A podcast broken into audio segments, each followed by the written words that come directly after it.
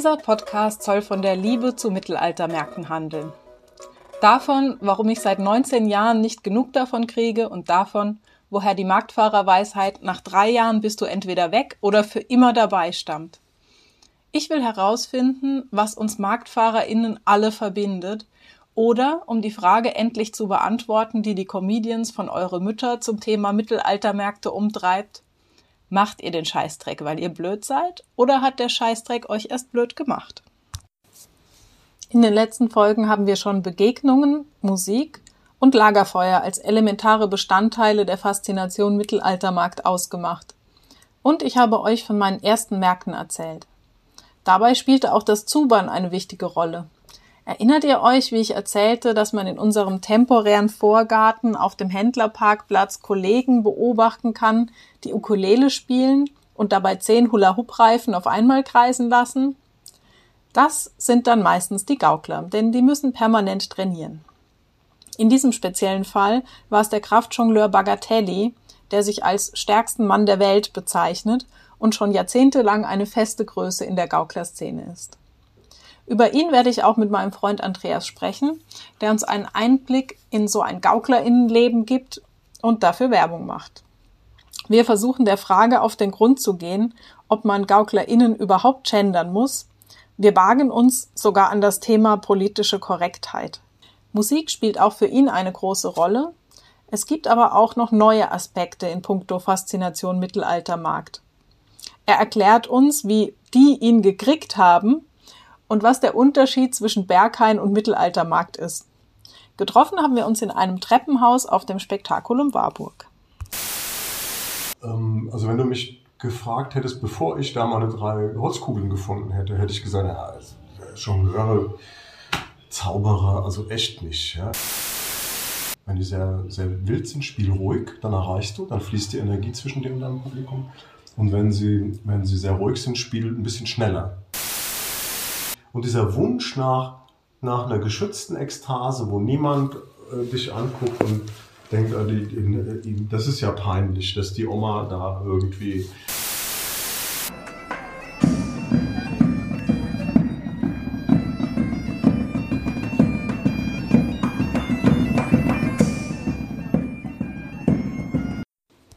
Jetzt habe ich heiße Ohren. Wie kommt das? Das ist die Aufregung. Ja. Also heute sitze ich hier mit ähm, Andreas Richard. Wir sitzen in Warburg im ähm, Treppenhaus. Ähm, Andreas ist ein Allround-Künstler, würde ich ihn jetzt mal nennen, aus Berlin. Marktbekannt als Orlando von Goddenhafen. Hm, Godenhafen. Godenhafen. Godenhafen. Genau. W würdest du sonst noch was ähm, ergänzen wollen bei meiner Vorstellung? Nö, das trifft sich. Ich bin, bin Gaukler, also und zu relativ gleichen Teilen Gaukler und bildender Künstler, also Maler und Bildhauer, das ist, das ist meine Arbeit. Und ähm, welche Rolle spielen äh, der Mittelaltermärkte bei deiner Arbeit? Eine ganz große. Also die, die Saison zwischen, ich sag mal, Anfang April und Ende Oktober und dann im Dezember die Weihnachtsmärkte. Das sind nicht ausschließlich, aber nahezu ausschließlich schließlich Mittelaltermärkte. Da ist manchmal ein Zirkus oder ein Geburtstag oder ein Stadtfest oder so dabei, aber da ist manchmal eine Industriemesse oder eine, eine Mall, ein, ein, Einkaufszentrum. Das sind sehr gut bezahlte Auftritte, aber ähm, hast halt ein Publikum, das Laufpublikum ist, das sich nicht so wirklich interessiert. Und dann kann man die Anschlussheilbehandlung gleich reinrechnen, muss in die Gage direkt das Schmerzensgeld reintun. Mittelaltermärkte sind da anders. Genau das hätte ich dich jetzt auch gefragt, was, was die Mittelaltermärkte da un unterscheidet. Ja, kannst du es ein bisschen genauer erläutern? Ja, ähm, es ist, Mittelaltermarkt ist anders als in einem Varieté-Theater, wo das Publikum kommt, sitzt, schweigt und du spielst deine Nummer. Ähm, in einem Varieté-Theater siehst du das Publikum oft kaum, weil du halt angestrahlt bist. Die sitzen im Dunkeln, spielst deine Nummer runter. Die ist wenig auf ähm, auf ein Feedback vom Publikum angewiesen. Sollte sie eigentlich auch gar nicht, weil die wollen da sitzen und ihre Ruhe eigentlich haben und die applaudieren dann irgendwann oder lachen. Das sind die Reaktionen, die du bekommst. Wenn du ähm, Mittelalter-Shows spielst, hast du kontinuierlich Publikumsreaktionen, mit denen du vorzüglich arbeiten kannst. Es entstehen wenn das gut läuft, tolle Dynamiken. Du kriegst ganz viel Geschenke in Form von irgendwelchen Ereignissen, die du verwenden kannst für deine Show, die du in irgendeiner Form einbauen kannst, ähm, um den Leuten großes Vergnügen zu bereiten. Also du, du bemerkst sofort, ob irgendwas läuft und wo die sind und kannst die Show dann auch abstimmen. Also die kommen nicht in der immer gleichen Kleidung zur immer gleichen Stunde, sondern die sind Sonntagmorgens sehr ruhig, Samstagabend sind sie alle äh, angetrunken und sehr aufgeregt. Und dann äh, gibt es so eine Grundregel, die aus dem Nottheater kommt, die sagt, wenn die sehr aufgeregt sind, wenn die sehr, sehr wild sind, spiel ruhig, dann erreichst du, dann fließt die Energie zwischen dir und deinem Publikum. Und wenn sie, wenn sie sehr ruhig sind, spiel ein bisschen schneller, damit die Energie fließt zwischen dir und deinem Publikum. Also du hast ähm, deutlich mehr Publikumsreaktion, auch mehr als im Zirkus. Du hast, du hast ja diese Crowd, diese Menge um dich rum, die sammelst du. Und dann ähm, kommt noch ein bisschen darauf an, ist das ein Mittelalter-Stadtfest, wo auch Menschen aus allen möglichen Gründen hinkommen? Oder hast du ein Fest auf einer Burg, wo sie eine Anreise haben, wo sie sich vorher informiert haben müssen, sie müssen Eintritt bezahlen, dann wollen die auch wirklich was von dir. Ja? Das heißt, du musst, kannst mit einem, mit einem mit einem hohen Maß an, an Kulturwunsch. Also die sind bespaßungswillig, die haben einen hohen, für einen Zauberkünstler, wir sagen, die haben einen hohen Täuschungsbedarf. Ja? Die, die haben dann, äh, Schöner die Begriff. Dann, die haben dann Spaß dran, sich ähm, bespaßen zu lassen, sich kurzwahlen zu lassen.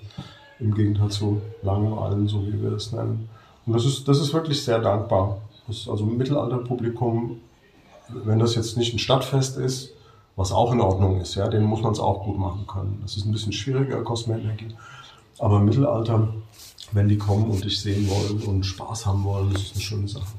Okay, also es, ähm, das Mittelalterpublikum zeichnet so eine besondere Interaktion aus. Absolut. Das ist wie, wie, eine, wie so Straßenshows in Gut. Und wenn, du in der Fußgängerzone arbeitest, musst du, äh, brauchst du eine hohe, ein hohes Maß an Energie, um die erstmal zu binden. Wenn du sie hast, kann das laufen. Ja? Ähm, wenn du bei den Mittelalterfesten kannst du davon ausgehen, die haben den Eintritt bezahlt, die wollen sehr fortgeschrittene Geräusche, also schöne Musik haben und tanzbare Musik ähm, und sind und wollen auch eine, eine, Show sehen, bei der sie zum, bei der sie lachen können, bei der sie sich wundern können, bei der sie staunen können, bei der sie ähm, Dinge erleben, die sie vielleicht woanders nicht erleben. Du hast jetzt schon die Straßenkunst angesprochen. Also da spricht ja jetzt auch einiges an Erfahrung raus. Äh, vielleicht äh, kannst du uns kurz erzählen, wie du überhaupt dazu gekommen bist, auf Mittelaltermärkten die Leute zu begeistern. Oh. Ähm, ich habe einfach mal, also ich habe jongliert und gezaubert, balanciert, so einen Kram gemacht. Hm, wie ich dazu gekommen bin, ist nochmal eine andere Geschichte. Oder ich kann sie ganz kurz erzählen. Ich bin in Frankfurt am Main in äh, einem, an einem Laden vorbeigelaufen, der Jonglierbedarf hatte. Und da gab es drei rote Holzkugeln, so richtig ganz schön lackierte Holzkugeln. Ich, äh, Bildhauer, ja, ich dachte, oh, bah, die will ich haben. Und dann waren da zwei DIN A4 Seiten klein gedrucktes Zeug dabei, was man damit tun muss. Es war nicht Jonglieren, es ist ein Zauberkunststück gewesen. Und ich habe einfach nicht verstanden, was die von mir wollen. Und dann war ich ehrgeizig und habe gedacht, das muss hinzukriegen sein. Und dann habe ich mir da die Finger fast gebrochen. Und wenn ich an, an so reinkarnative Strukturen glauben würde, würde ich denken, ich war in, irgendeinem anderen Leben schon mal ein Gaukler, weil ich, das hat mich reingezogen, das war irre. Ich habe ähm, wie ein Wahnsinniger angefangen, zu, das zu üben, also Zaubern, Jonglieren, so ein Kram zu machen. Das hat auch gerade gut gepasst, weil ich habe ähm, hab da meine, meine zweite Tochter war gerade geboren und ich war, meine, meine Frau war in der Facharztausbildung und ich, ich, war, ich war die Mami zu Hause, also habe auf das Kind aufgepasst und gekocht und so ein Kram gemacht. Und dann, du gehst nicht abends dann in dein Atelier und malst, wenn du den ganzen Tag ein, ein kleines Kind irgendwie zu versorgen hattest. Das geht nicht, das funktioniert nicht. Also ich habe das natürlich am Anfang versucht, aber das heißt nur, dass du dir eigentlich eine blöde Zeit machst und gar nicht zu was kommst. Man muss sich auf die Geschwindigkeit dieser Kinder einlassen, dann hast du eine gute Zeit. Das habe ich dann irgendwann gemacht und habe nebenher neben Kindererziehen wir noch ein Kind und dann hatte ich viel Zeit zum Üben und ich kann üben wie ein Irrer. Also ich übe Musikinstrumente auf den Händchen, das mache ich schon immer. Und, ähm, und so hat sich das dann entwickelt. Dann habe ich irgendwann eine Blindbewerbung an die Amati Equitis, das ist eine Mittelaltergruppe in Süddeutschland bei Ulm, haben die große Feste, schöne Feste gemacht, mitten im Wald in so einem alten mittelalterlichen Forsthaus. Und die haben mich genommen.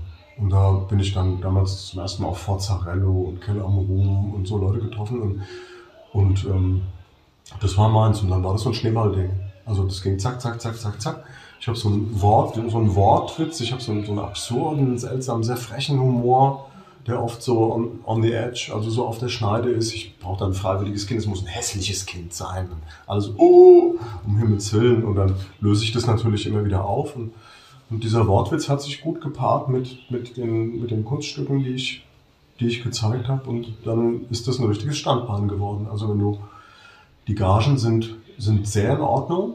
Du verdienst in einem Varieté-Theater oder zum Teil auch im, im Cirque du Soleil, ja, die, die, die Abendgagen sind nicht wie die Tagesgagen auf einem guten Mittelaltermarkt. Das ist an, ich meine, die haben ja auch dann, keine Ahnung, 50 Artisten oder sowas, sondern die können, dem, können dann nicht jeden Tausender zahlen. Das geht nicht, ja. Und diese Kombination aus, man verdient gutes Geld, auch die Hüte, du kannst ja nachher dann sagen, äh, werft mir was in den Hut, wenn es euch gefallen hat.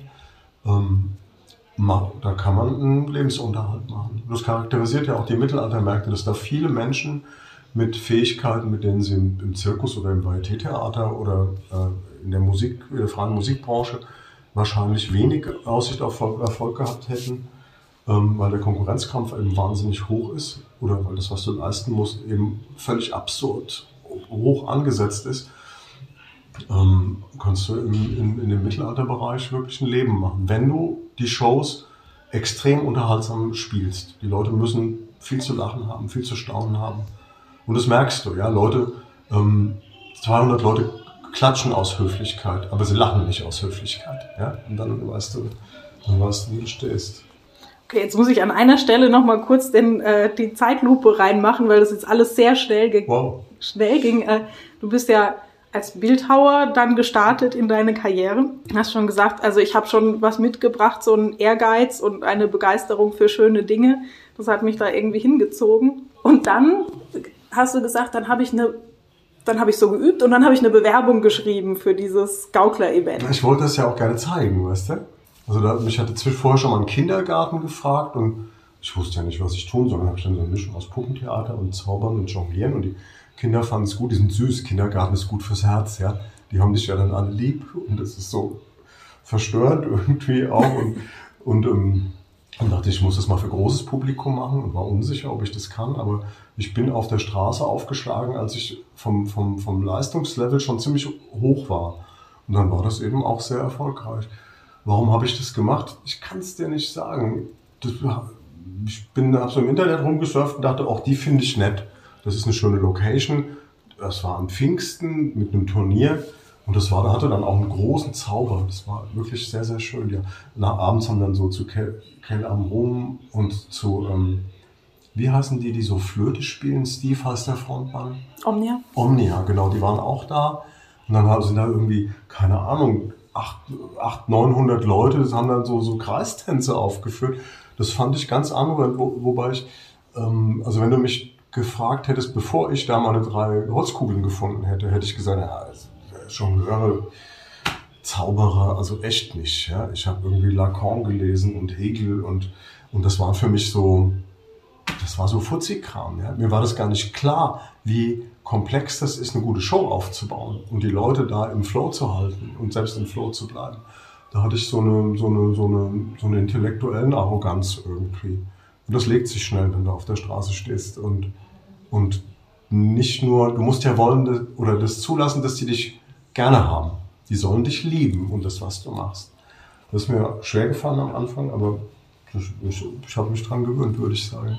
Und ich habe es sehr gern, ich mag das, ich mag mein Publikum sehr. Also ich merke gerade, also die Begeisterung und die Offenheit, die du bei deinem Publikum schätzt, die hat auch, die hat es bei dir auch zuerst gebraucht für dieses Event. Das war nicht so einfach. Ich ja. war wirklich ein, also ich hatte schon so ein, so ein Künstlerdünkel. Also für, es gab ich hätte jetzt gegenüber Zirkusleuten oder so mich für, vielleicht nicht abfällig, aber das waren für mich nicht so, ich habe das nicht als Kunstform gesehen. Das kommt erst, wenn du drin steckst. Und, und, es, und es ist ganz sicher eine Kunstform. Also die Commedia dell'arte war eine ganz feine Kunstform. Ich mache ja auch Musik und Singen. Und, ähm, man kann das mit großer Finesse betreiben oder eben wirklich stumpf und platt. Was aber nicht heißt, dass du nicht erfolgreich bist. Kann sein, es gibt ja ganz viele Kollegen, die mit sehr einfachen Programmen auch einen hohen Impact erreichen und, und, und viel gebucht sind und zum Teil auch zu Recht. Also ich merke jetzt, du hast jetzt gesagt, ja, die Commedia dell'arte, da ist ja auch wieder so ein Intellekt, intellektueller nee, Hintergrund. Nee, das war ganz Aber zuerst, genau, erst kam es so über das Herz und dann... Ja, ja, genau, die haben mich gekriegt. die haben dich gekriegt. Ja, du ja. hast halt ein ganz anderes Publikum. Das ist nicht das Publikum, das du in der Kunstausstellung hast oder in der Lesung. Das, ist, das, ist, das sind ja alle. Ja, das sind, oder es sind genau diese Leute oft gerade nicht. Also das, ähm, du, du wirst wenig, äh, vielleicht zufällig, ja, mal so einen bildenden Künstler oder so erwischen oder irgendjemanden, der eine Professur für Philosophie hat. Das geht querbeet durchs Spektrum. Auf den Stadtfesten hast du sie dann wirklich alle. Alle, alle. Da ist ja, wir, wir sagen manchmal, das ist ein bisschen gemein, wir sagen, ein ähm, Eintrittsgeld ist auch so eine Art Idiotenbremse, ja, weil mit mit diesen mit so, mit so es gibt Leute, die nerven einfach in den Shows, weil sie sich nicht lang genug konzentrieren können, weil und wenn du ähm, die sind aber die wollen auch Spaß haben. Und auf den Stadtfesten hast du eben dies, auf den Mittelalterfesten nicht ganz so.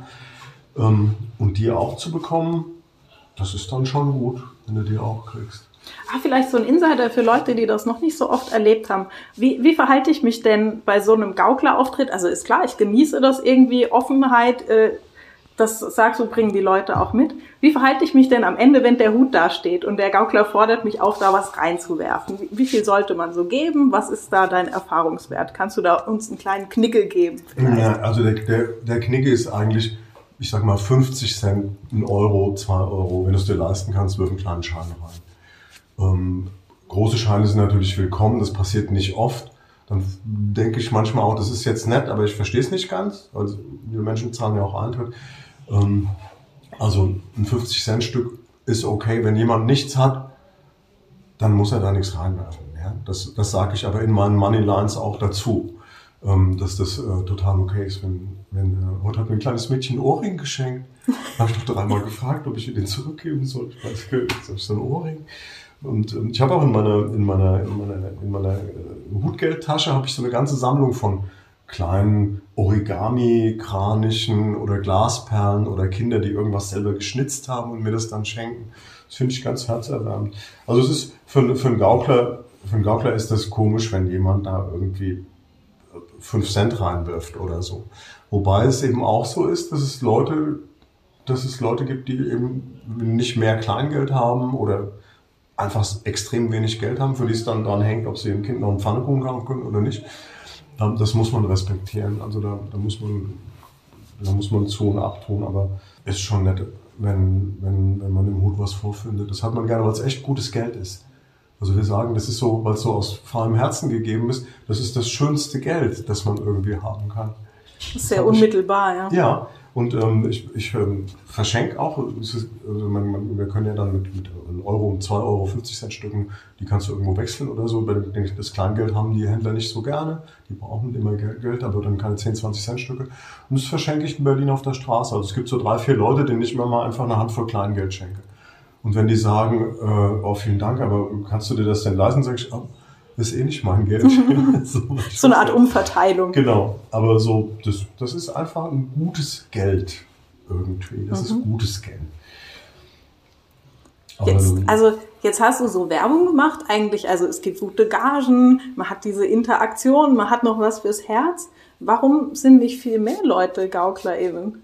Tja, das ist eine gute Frage. Und ähm, ich höre schon, du genders in der Sprache. Ich habe zwei Töchter, die machen das auch es trifft ja leider fast nicht zu. Also es sind keine GauklerInnen oder im, im seltensten Fällen, weil es, also die, es, es, gab die Melania mal, die, die Ärztin, glaube ich, oder Psychiaterin, genau, Ärztin und, und oder Facharzt der Psychiatrie ähm, gemacht hat. Ich glaube, die hat, die hat so einen Saal, so Artistik eher gemacht. Also das hat man manchmal. Ich kenne noch. Ähm, einige Hexen kenne ich. Hexen gibt es einige, Geschichtenerzählerinnen äh, Geschichtenerzählung, Kombination, Feuerleute gibt es, also Feuertanz ist dann wieder so, äh, das ist ja, wird dann, scheinen, scheinen, sie leichter, scheinen sich leichter als so als weibliches Attribut zu verstehen, aber so ähm, auf der Straße stehen und Leute wirklich hart reinlegen, das, das habe ich ganz selten gesehen. Wenn du mich fragen würdest, warum, ich glaube, Doch, es gibt eine. Das ist ein hartes Mädchen. Aber das, wenn ich sage, das ist ein hartes Mädchen, kriegt man schon eine Idee, woran es liegt. Ja? Aber letztlich kann ich das nicht sagen, weil das Mittelalterpublikum ist freundlich. Du brauchst immer im Stadtfest brauchst du wirklich, du brauchst, wir sagen, du brauchst Haare auf den Eiern, ja. Was nicht heißt, dass eine Frau das nicht haben kann, ja. Aber äh, du brauchst ein Standing, das wirklich krass ist, musst sehr, sehr Alpha, Alpha, Alpha auftreten, damit du die ganzen Betrunkenen raushältst und so. Es gibt Frauen, denen ich das absolut zutraue, aber ähm, auch so die Basker, also die amerikanischen Straßenkünstler, ganz wenig Frauen. Warum das jetzt genauso ist, vielleicht haben die keinen Bock, sich da zum Affen zu machen, ja? Also und finden Puppenspielerinnen kenne ich vorzüglichste, ja. Ich kann es dir nicht genau sagen. Und ob das dann über die Generationen anerzogen ist oder auf der Festplatte von Frauen und von Männern, ich habe da keine Idee zu.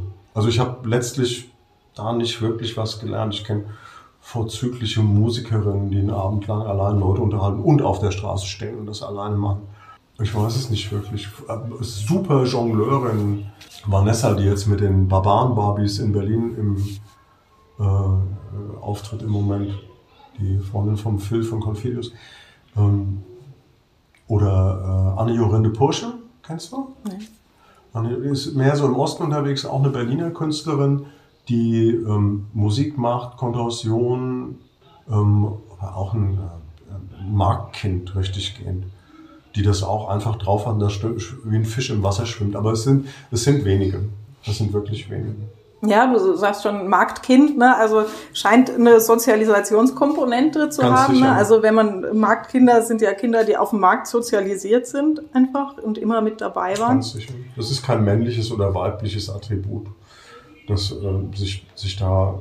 Du, du musst, ja, muss man sich aufspielen? Nee, musst du nicht. Wenn du wenn du richtig was kannst, musst du da nicht irgendwie den, den Alpha, musst du nicht machen. Also das geht auch anders, habe ich, hab ich anders gesehen. Je, ähm, vor drei Wochen habe ich so, so, einen, so einen holländischen Puppenspieler gesehen. Das war, glaube ich, das Poetischste, was ich je gesehen habe auf einem Mittelaltermarkt. Ich saß mit Lupus da, wir hatten Pipi in den Augen. Das war so durch und durch zutiefst poetisch.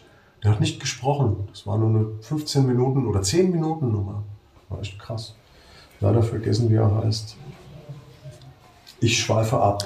Ich äh, hätte, hätte da jetzt schon eine Hypothese zu, vielleicht, also gerade wenn man sich so anguckt, in welchen Bereichen jetzt doch Frauen jetzt nicht die Mehrheit ausmachen, aber tatsächlich vorkommen in der Branche, dann sind das ja auch vielleicht eher erotisch konnotierte Sachen wie der Feuertanz, ähm, Tanz allgemein, äh, Gesang, Musik und sowas, aber auch selten eher Frauen, die solo auftreten. Ne? Also ich glaube, das. Dann gibt es schon so Schlangenfrauen. Da habe ich schon einige gesehen, die ja. auch wirklich, ja, ja, so Fakir-Nummer-Frauen. Aber dann ist es dann, das ist schon auf Erotik, aber nicht im Schwerpunkt. Also die, die haben das, die haben, die wissen genau, dass, dass wenn sie da halb nackig sind, dass das natürlich was macht. Das macht ja auch was, ja. Ja. Aber da gibt's ja eine Tradition von dann, ne? Ganz sicher, ja. Genau, weil, weil also die Tradition sagen, ist ja dann erotisch konnotiert wobei, vielleicht. Ähm, hübsche junge Männer auch oft mit äh, und oben ohne und in einem kurzen Höschen, das ja, habe ich auch gesehen. Natürlich, aber also du brauchst ja auch Vorbilder ne, in, einem, in einem Bereich. Genau, und ich glaube, dass die... Und also die Vorbilder für Frauen, die alleine vor Publikum stehen und sagen, ich habe hier was zu sagen... Sind speziell, ja. Das äh, ja, kommt so eigentlich nicht vor. Kommt nicht viel vor, ne. Aber ich, ich glaube, da ändert sich gerade was. Ich glaube, da wachsen gerade Generationen an, heran, wo, wo ja, erzähl mal, wie stellst du dir den Mittelaltermarkt der Zukunft vor? Gibt es überhaupt noch welche? Wie sieht das aus? Wie sieht das vielleicht in der Gaukler-Szene aus? Das kann ich nicht genau sagen. Also ich glaube, das Publikum hat da großen Bock drauf, weil du hast so eine Du hast so einen geschützten Raum für, du kannst dich verkleiden, du kannst dich ein bisschen betrinken, du kannst tanzen, wie du willst. Du hast hier, also das Mittelalterpublikum, die Menschen, die dann wirklich, also es gibt, du hast die, die flanieren und sich die Shows angucken und ein bisschen mitwippen. Dann hast du die, die wirklich tanzen und sich freuen. Und das sind, das sind nicht wie im KitKat oder im Berghain äh, wunderschöne Menschen, ähm, sondern, also wunderschön in, in, diesen, in diesen Stereotypen von wunderschön, ja, sondern die sind wie wie sie, wie sie halt vorkommen. Das ist ein Querschnitt durch die Gesellschaft. Ja, die sind dick, dünn, gebildet, langhaarig, kurzhaarig, tragen Brillen, sind alt. Da siehst du eine siehst du eine, eine 55-jährige Mutti, die, die, die einen riesen Bauch hat und sich einfach und dann ist die eine Fee vor der Bühne, ja. Und du siehst, wie die völlig verträumt da tanzt. Und es ist, ähm, es ist einfach wunderschön. Die, da, da sind, und dieser Wunsch nach, nach einer geschützten Ekstase, wo niemand äh, dich anguckt und denkt, äh, das ist ja peinlich, dass die Oma da irgendwie. Das gibt es auch im Mittelaltermarkt nicht. Und was auch eine große Rolle spielt, das ist extrem friedlich.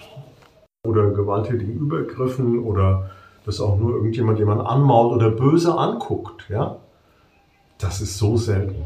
Also bei Stadtfesten hast du es manchmal, aber auf den, auf den Mittelaltermärkten, selbst auf diesen, auf, den, auf diesen riesigen Märkten, auf denen, auf denen wir uns ja auch kennengelernt haben, das ist, das ist, das ist ganz selten, dass da sowas vorkommt. Das ist sehr friedlich. Die Leute sind eingeladen und leben das auch aus, in so einem Schutzraum, diesen Wunsch nach Ekstasen, Rückkehr ins Feenland, für sich verkleiden können. Das ist also dann oft auch diese, ich sage immer, Mittelaltermusik ist Kindermusik für Erwachsene. Ähm, das stimmt jetzt nicht in allen Fällen, ähm, vor allen Dingen nicht, wenn sie dann wirklich mittelalterlich wird. Ähm, aber wieso auch nicht? Die Leute, ich habe da Leute gesehen, die so, also zu, wirklich Tausende und Abertausende von Menschen, die ganz friedlich miteinander gefeiert haben. Das ist schon schön. Also da höre ich auch raus, dass du denkst, dass der Bedarf danach auch noch da sein wird. Ja, ja der Bedarf ist da, na klar. Ich glaube, diese Kombination aus sich verkleiden und in irgendwas reingehen. Ich, ich, kann zum Beispiel in meiner Show kann ich Witze machen. Die, in der, in der Varieté-Szene wäre ich tot. Ich würde sozialen Selbstmord begehen. Ja? Ähm, hier geht das. Man, kannst, man, kannst, du ein Beispiel nennen? Ähm, ach, von das berühmte hässliche Kind suchen oder irgendwelchen Typen sagen, ihr seid die beiden hübschesten Frauen, die ich hier für Kerle gehalten habe. Oder das macht man einfach da nicht. Ja? Also hier kann man schon sehr, sehr frech und schon so über die, über die Linie drüber gehen, wenn du es charmant wieder reinholst. Du darfst nicht gemein sein zu Ja, das also vielleicht als äh, Beispiel, wie holst du das mit dem hässlichen Kind wieder rein? Frage ich, wie alt ist du? Acht. Ähm, und dann frage ich wieder, und wie gesagt, wann bist du schon hässlich? Und dann gucke ich, dann, dann tue ich so, als ob ich jetzt das Kind jetzt zum ersten Mal angucke und dann erschrecke ich und sage, du, du bist gar nicht hässlich, du bist wunderschön was soll ich denn tun, wenn dir jetzt was zustößt? Ja, so. Und dann sage ich, naja, die Zahlen sind schlecht, man muss nehmen, was man kriegen kann. Wir nehmen ein hübsches Kind, was soll's auch. Und das ist, ähm, und ich mache das zum Beispiel, wenn ich einen Downy im Publikum habe, oder manchmal hast du ja eine ganze Gruppe, ähm, dann nehme ich den Downy, wenn die sich melden. Ja, wenn ich sage, ich brauche ein freiwilliges Kind, das sollte jetzt ein hässliches Kind sein. Also ein Kind mit Down-Syndrom. Hm, genau, dann nehme ich den. Trisomie 21. Genau, dann nehme ich den Downy und ähm, weil ich weiß, das sind Rampensäue, die haben einen super Spaß. Und für, für die ist es klar, natürlich bin ich schön. Ja? Habe ich noch nie anders erlebt. Also ich habe viel mit, mit, ähm, mit Trisomie-Leuten zusammengearbeitet, deswegen kenne ich mich da relativ gut aus. Und das ist natürlich für das Publikum, die sind total schockiert, ja? dass jemand sagt, ich brauche ein hässliches Kind, dann nehme ich einen Downy.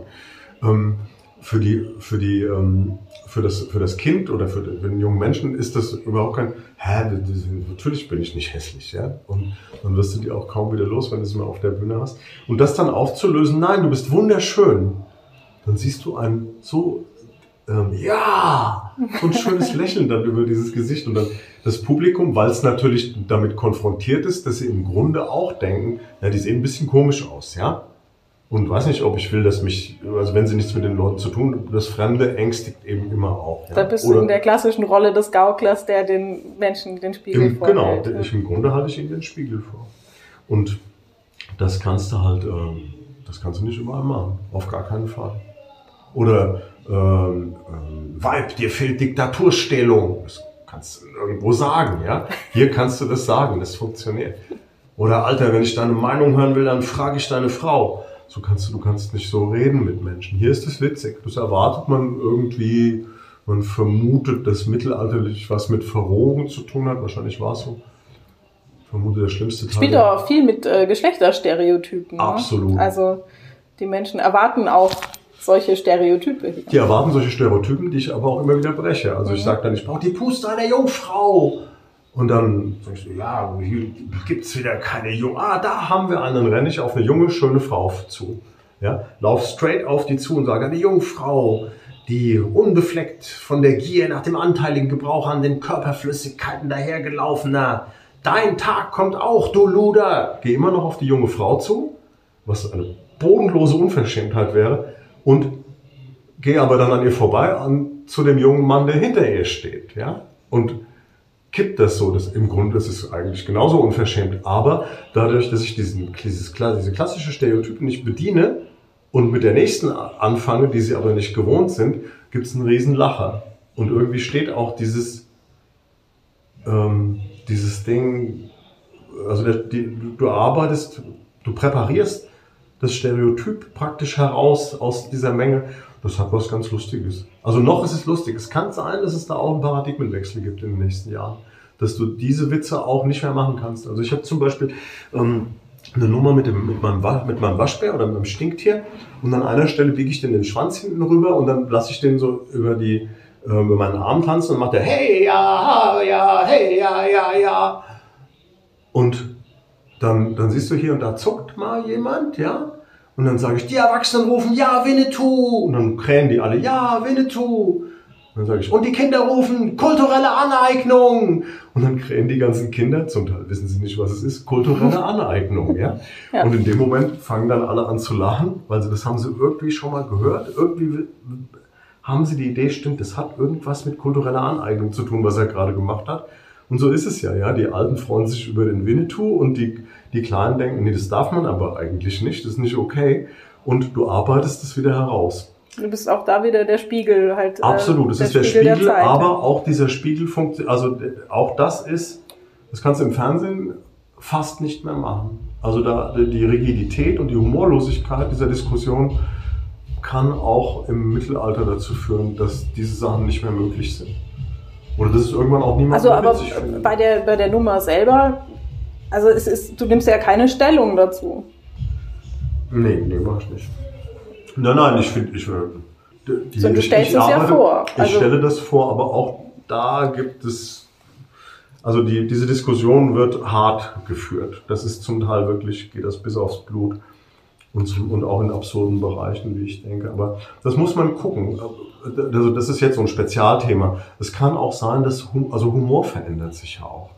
Es kann, es kann sein, dass so Sachen irgendwann nicht mehr witzig sind, aber dann muss man schauen. Also ich, ich, bin, ich bin fast 60, ich mache das vielleicht noch zehn Jahre, weiß ich nicht, muss ich mal gucken. Buggy ist so, ein, ist so meine Messlatte, ja, der kann das noch, das könnte also klappen. Es geht um Bagatelli. Bagatelli, ja. genau. Ähm, könnte sein, dass ich das dann auch noch zehn Jahre mache und dann müssen eh, also es gibt nicht so viele junge Gaukler. Gibt es echt wenige, die kann ich an, also maximal zwei Händen abzählen ja, wächst nicht so wahnsinnig viel nach. Ich, du fragst nach der Zukunft von diesem, ich weiß es nicht. Ich habe hab gedacht, es geht mal vielleicht ein bisschen in Piratensachen rein. Wir haben mal gedacht, dass es in, in diese, in diese Steampunk-Geschichte reingeht, aber das, das boomt auch nicht richtig. Und Mittelalter ist ja wirklich in, in ganz Europa, ähm, die Burgen feiern Feste, die Menschen verkleiden sich, die Leute stoßen sich mit Lanzen von Pferden. Also auch diese ganzen Reitervereine haben da was gefunden, was was in irgendeiner Form einen Unterhaltungswert hat und auch ein Einkommen in irgendeiner Form. Also diese Vereine verdienen ja auch Kohle dadurch. Das ist durch diese Corona-Zeit sind ganz viele Vereine kaputt gegangen. Also die, die, die einfach aus dem Geld gelaufen sind. Da höre ich immer wieder, nee, das ist unser letztes Fest oder nee, wir machen gar nichts mehr oder wir haben es aufgelöst oder die haben sich dann so gestritten. Das, wir haben ja im Mittelalterbereich auch ganz viele kontroverse Meinungen zu Corona, von ob es das überhaupt gibt, bis zu, ähm, das war das Tödlichste, was wir erlebt haben. Also du hast das Ganze, du hast es auf Facebook mitbekommen, ja, die, die Leute haben sich gezankt, das war nicht mehr feierlich. Und du hast Positionen da irgendwie in den Extremata vertreten gesehen, die abgefahren waren. Ja, auch hier vielleicht der Querschnitt durch die Gesellschaft, den Absolut, du vorhin angesprochen ja. hast, ja. Absolut, den haben wir. Ja, Zukunft, ich weiß es nicht könnte sagen, ich. Also ich bin noch zehn Jahre dabei. Ich kann dieses Jahr zum ersten Mal, ich habe es geschafft, zwei Dinge gleichzeitig auf meinem Finger zu balancieren. Das war mein ich wollte dich, äh, ich wollte dich gerade fragen, du nimmst mir das vorweg, was lernst du gerade, was du noch nicht kannst? Ach, das ist ja süß. Ähm, ja, ähm, ich, tatsächlich spiele ich Rebek. Das ist so eine Art mittelalterliche Kniegeige. Das habe ich mir drauf geschafft in der, in der Zeit, in der wenig Auftritte waren. Also ich war auch in Corona tatsächlich noch relativ viel unterwegs. Also danke an das MPS, danke an Sündenfrei. Die haben halt ähm, tatsächlich möglich gemacht, was eben gerade noch ging. Ähm, Alphorn auf dem Mund balancieren und dabei spielen. Ähm, Kontaktjonglage, so, so Sachen auf dem Kopf balancieren. Aber da, da ich, habe ich, glaube ich, nicht wirklich Talent zu. Da arbeite ich hart und komme nicht richtig voran. Hutjonglage, wenn nicht so viel Wind ist wie heute, die hat Eingang in die Show gefunden dieses Jahr. Und was vom Fuß auf den Kopf, also ein Stock vom Fuß auf den Fuß balancieren und auf, dann auf, den, auf die Stirn und so weiter balancieren. Da arbeite ich dran. Ob ich das noch auf die Bühne bringe, weiß ich nicht. Aber das sind so, so Ehrgeizprojekte. Das macht ja auch Spaß. Also wenn ich morgens aufstehe, dann stehe ich erst auf den Händen und dann mache ich Musikinstrumente, dann jongliere ich und das ist schön. Ich, ich habe das gerne. Ja? So meine, meine, meine Kinder sagen immer, mein Atelier ist ein Zirkeltraining. Ja? Dann, wird mir nicht langweilig. Dann male ich dann jongliere ich wieder ein bisschen, male ich und jongliere ich wieder ein bisschen. So ist das. Aber man, man lernt tatsächlich immer noch was und vor allen Dingen lernst du, die, die, die, deine, deine Gags immer feiner und besser zu spielen. Für bestimmte Dinge braucht man Altersrollen, also auf den Händen stehen. Ich kann noch, keine Ahnung, fünf Minuten auf den Händen stehen, aber das sieht natürlich nicht mehr so, das sieht bei weitem nicht so elegant aus, wie wenn das ein 20-Jähriger macht. Ja? Ich mache dann halt so eine Opa-Nummer und dann tue ich so, als ob ich nicht rein, und dann stehe ich doch und dann tue ich so, als ob ich nicht mehr runterkomme und erzähle dass mir jetzt vielleicht Pipi in die Nase läuft und ich dann ertrinken muss, wie es früher so an meinem eigenen Pipi, dass es deswegen gefährlich ist und sie applaudieren müssen. Also man, du brauchst schon eine Altersrolle, das ist so, also viel, es gibt Sachen, die, die funktionieren nicht mehr so, nicht mehr so gut. Und dann kannst, musst du mehr Sachen klauen. Clowns waren ja oft äh, verunfallte Artisten, also Akrobaten. Ähm, aber es gibt schon noch ein paar Sachen zu lernen. Und vor allen Dingen, ich, ich mache es halt gerne, es ist schön ist schön, wenn, also wenn Shows gut laufen, das ist, ähm, das ist wirklich sehr befriedigend. Das ist, du hast ein gutes Gefühl, du hast den Leuten einfach für 30 Minuten die Zeit angehalten, die hatten, die haben einfach 30 Minuten nur gelacht und gestaunt und sich gefreut und das ist ein, das ist ein, ich, ich mag das gerne. Ich mal Bilder, die Leute freuen sich, ich, ich, ähm, ich spiele Shows, die Leute freuen sich. Das ist ein guter Weg, um seinen Lebensunterhalt zu verdienen. Ich schieße keine Löcher in Leute oder so verkauft den Leuten keine Versicherungen für was, was sich nicht versichern lässt oder. Ja, klingt wie ein Traumjob. Oft. Wird hoffentlich Menschen inspirieren. Ich würde es mir wünschen. Also du hast, du hast halt als Gaukler wirklich noch dieses Full Artistic Control. Du kannst annähernd spielen, was du willst. Und das hat fast niemand irgendwo ein, ein kleiner, ähm, ich weiß gar nicht, ob es ein Nachteil ist. Die meisten Gaukler spielen ja die, also mit ganz wenig Veränderungen über Jahre oder Jahrzehnte immer die gleichen Shows. Und das hat einen Grund. Ähm, weil wir Auftrittszahlen erreichen, die völlig absurd sind. Wir treten ja, ich sag, also ein Profi-Gaukler tritt zwischen 400 und 600 Mal auf im Jahr. Also das sind am Tag vier, fünf wow. Shows oder so, ist so. Im Dezember ist dann besonders hart. Das sind, so, das sind knapp über 100 Shows, die wir von Ende November bis Anfang, also bis in die erste Januarwoche reinspielen, wenn du durchengagiert bist. Das heißt, ähm, wir haben überhaupt keine Zeit, um also neues Zeug. Wir können ja nicht nur jetzt Bälle jonglieren, sondern wir müssen ja viele Sachen auf einem möglichst hohen Level haben. Das heißt, da was Neues, da gibt's fast, kenne ich fast niemanden. Das muss aber auch nicht sein. Also ich meine, die Leute kommen in die Show von Bagatelli, weil sie sie mitsprechen können. Ja, das ist wie, wie diese Shakespeare-Theater da in, in Stratford upon Avon, wo Leute seit 40 Jahren in die gleiche, in, in Hamlet gehen und die Texte mitsprechen und lustige Fragen stellen. Und ja, so ist schon eine interessante Mischung aus Offenheit und ähm, Gleichförmigkeit. Ja, Weil du sagst auch Altersrolle, ne? Auch Bagatelli hat seine äh, Show erweitert. Na, also einerseits vieles immer wieder machen und andererseits neue Dinge lernen, machen, okay. gehört ja beides dazu. Okay, abschließend noch eine kleine, sehr triviale Fragerunde. Äh, ich gebe dir einfach zwei Optionen, du entscheidest oder sagst gerne ein drittes. Äh, Grillspieß oder Falafel? Falafel. Dudelsack oder Laute? Laute. Gauklerin oder Feuershow? Gauklerin. Zuber oder Lagerfeuer? Lagerfeuer. Ich suche mir das gern selbst aus, mit wem ich meine Körperflüssigkeiten teile. Spießer. Ich war noch nie im Zuber, echt. Ich saß Nein. kein einziges Mal in meinem Leben im Zuber. Das gibt's nicht. Doch, ist so. So lange, wie lange Mittelaltermärkte? Lange. Keine Ahnung, 20 Jahre. Und nie im Zuber. Nie im Zuber. Gibt Sachen, die ich. Das ist vielleicht ein Projekt für, den, für die Zukunft. Nein, nein, nein. Nein, nein, nein, das ist für Mamis Goldstückchen. Okay, abschließende Frage. Es gab ähm, ein Lied, das du sicher kennst von Eure Mütter. Macht ihr den Scheißdreck, weil ihr blöd seid, oder hat der Scheißdreck euch erst blöd gemacht über Mittelaltermärkte? Was würdest du gern darauf antworten? Ich verstehe es nicht genau. Das ist ein Lied des Menschen. Lied, das äh, von Mittelaltermärkten handelt Okay. und der Refrain ist, macht ihr den Scheißdreck, weil ihr blöd seid, oder hat der Scheißdreck euch erst blöd gemacht? Da habe ich irgendwie gar nichts zu, zu sagen. Das ist so. Das hat irgendwie nichts zu, mit dem zu tun, was wir, was wir machen. Also, vielleicht hätte ich das früher, bevor ich, bevor ich diese drei roten Holzkugeln gefunden habe, hätte ich, glaube ich, auch so, also hätte ich da auch so eine, mich mit so einer Arroganz über die Freude anderer Menschen gestellt und ich halte es für nicht so gut. Also, das wäre so was, da würde ich, glaube ich, das würde ich gar nicht kommentieren. Also Ja, das schließt ja schön den Kreis zum Anfang. das ist so. Ich finde das hohl. Gut, vielen Dank.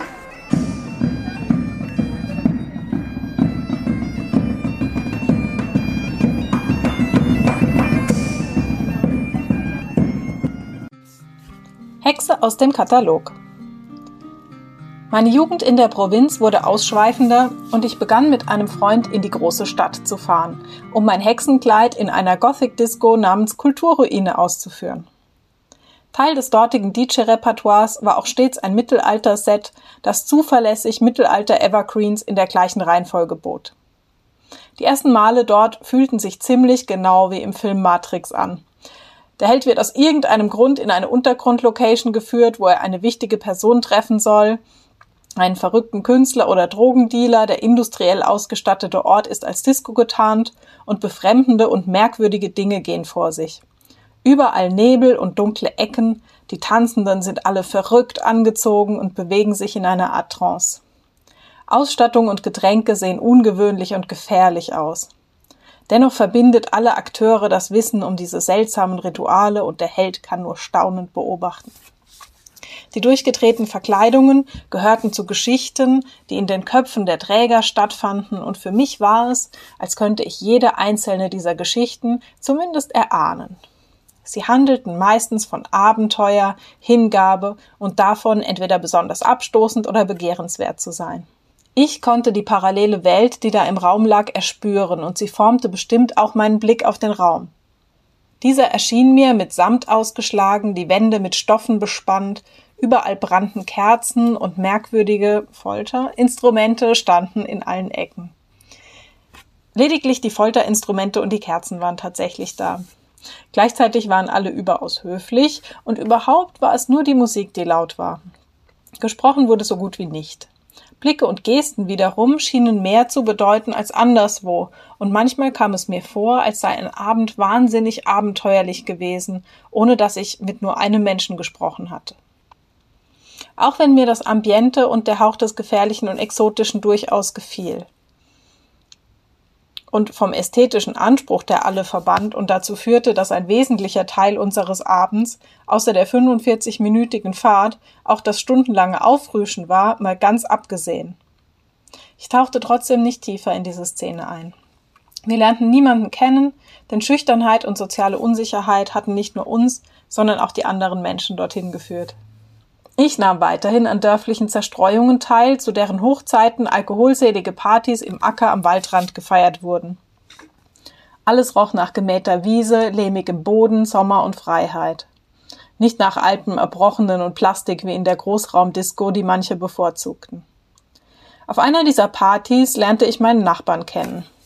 So klein ist auch ein 600 Einwohner Dorf nicht, der mich wiederum, seltsam genug, seiner Mutter vorstellte. Diese fragte mich dann, ob ich nicht Lust habe, mit zu der Rittergruppe zu kommen. Ich konnte mir nichts genaueres darunter vorstellen, kam am besagten Tag zu ihr und trug einen Wollpulli, weil ich mir ungefähr das unter Mittelalter vorstellte. Ich wurde mit einem riesigen Leinenkleid ausstaffiert und wir fuhren auf die Burg. Diese stellte sich als der Schauplatz des Mittelaltermarktes zwei Jahre zuvor heraus. Ich war glücklich, aufgeregt und wollte nie wieder weg.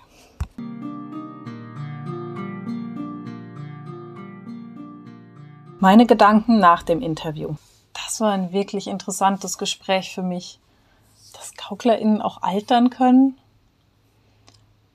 Der Blick von außen auf die Märkte ist also nicht immer von Faszination geprägt, sondern durchaus auch von Unverständnis und Herablassung. Aber wer sich einmal darauf eingelassen hat, der findet vielleicht genau die Dinge, die er befremdlich fand, dann anziehend. Die roten Kugeln, die für Andreas den Eintritt in diese Welt markiert haben, haben mich deshalb irgendwie an Matrix erinnert. Oh, jetzt wird's wieder nerdig. Aber jede Art von Nerdkultur ist durchaus auch von den von Andreas genannten Aspekten gekennzeichnet. Friedvolles Zusammensein, so sein wie man will, Verkleiden und Musik. Kindliche Ekstase, von der wir in der letzten Folge auch schon gehört haben. Der Satz Mittelaltermusik ist Kindermusik für Erwachsene hat mich schon zum Lachen gebracht. Passt aber gut und es war ja auch die Musik, die mich und meine letzten Interviewpartnerinnen als erstes fasziniert hat. Ich habe jetzt fast Lust, Gauklerin zu werden. Aber noch mehr darauf, auch über Steampunk und Piratenthemen zu sprechen. Das ist mir im Gespräch auch eingefallen. Kommentiert mal, ob das Themen sind, die euch auch interessieren. Oder was euch in dieser Folge besonders berührt oder überrascht hat. Ich habe mal mit Andreas die Theorie des Hä, Wow und Aha aufgestellt. Alles, was uns irritiert, dass das Hä, überrascht, Wow oder neue Erkenntnisse, Aha, bringt, ist das, wofür es sich zu leben lohnt. Also alle Häs, Wows und Ahas gerne in die Kommentare schreiben. In der nächsten Folge gehe ich endlich dem Phänomen des Zubers auf den Grund. Bis dahin gehabt euch wohl.